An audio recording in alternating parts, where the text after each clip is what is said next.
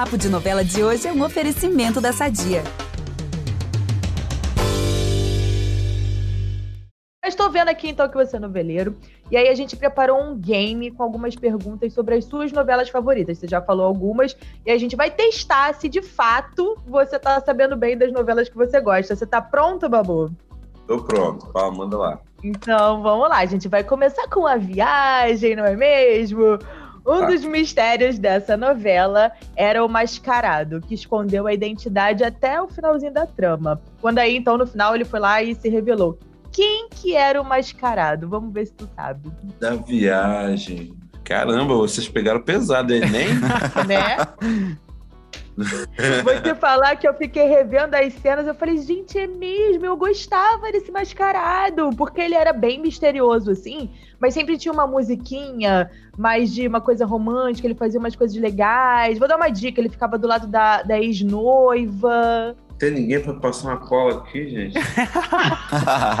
Jogou a toalha, então, né? Vou responder quem que era. Era o Adonai, que era interpretado pelo Adonai! Breno Moroni. Isso.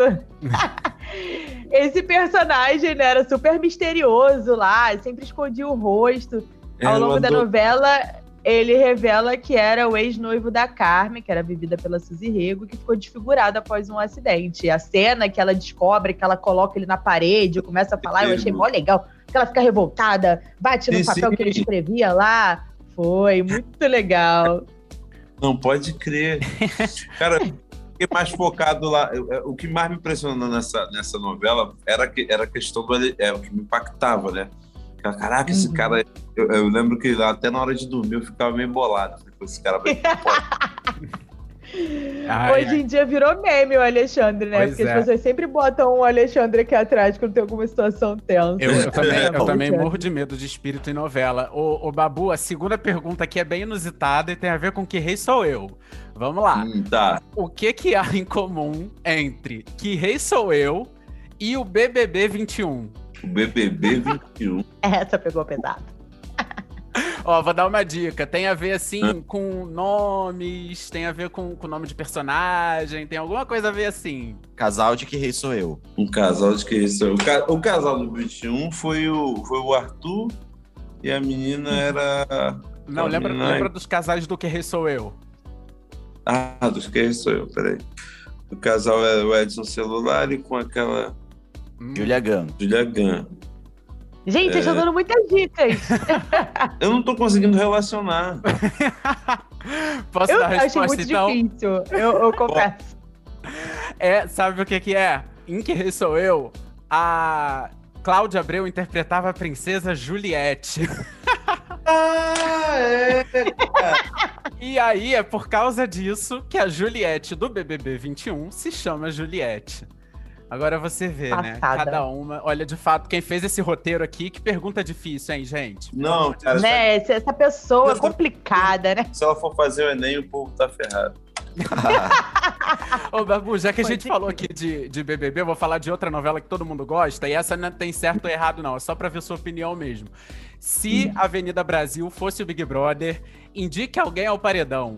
O Max, é o Marcelo Novaes, o Nilo, que era o Zé de Abreu, ou a Carminha, que era a icônica Adriana Esteves. Caramba, que paredão difícil, né? Né? Quem que vai mandar? Mas a, eu, eu mandaria a Carminha, porque ela foi muito boa em ser terrível. Adriana Esteves, minha amiga querida. É, eu vou te falar, um- uma das novelas também que, a última que eu acompanhei, assim, nos padrões anos 80, foi Avenida Brasil. Não me interessava se você fosse. Porque aí já tinha possibilidade de pelo menos gravar, né? Sim. Ah, não, cara, eu, eu, eu, eu ficava muito revoltado se quando eu perdi um capítulo. Era um novelão mesmo.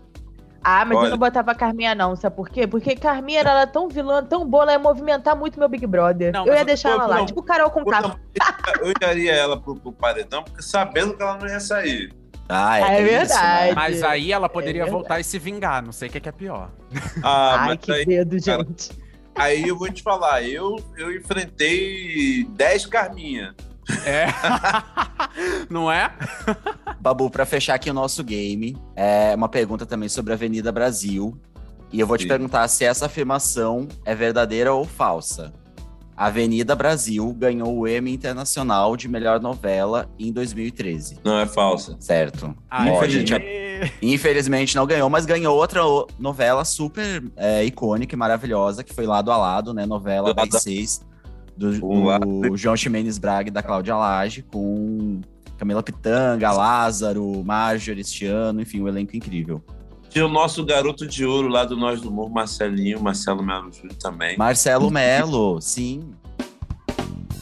Essa conversa não acaba aqui. Para ouvir o papo na íntegra, é só voltar no feed do podcast Novela das Nove e procurar o episódio As Novelas da Minha Vida, Babu Santana. Nesse programa, ele faz um balanço dos 20 anos de carreira, analisa o impacto do racismo em sua profissão e fala do processo de emagrecimento por conta da diabetes. Até lá!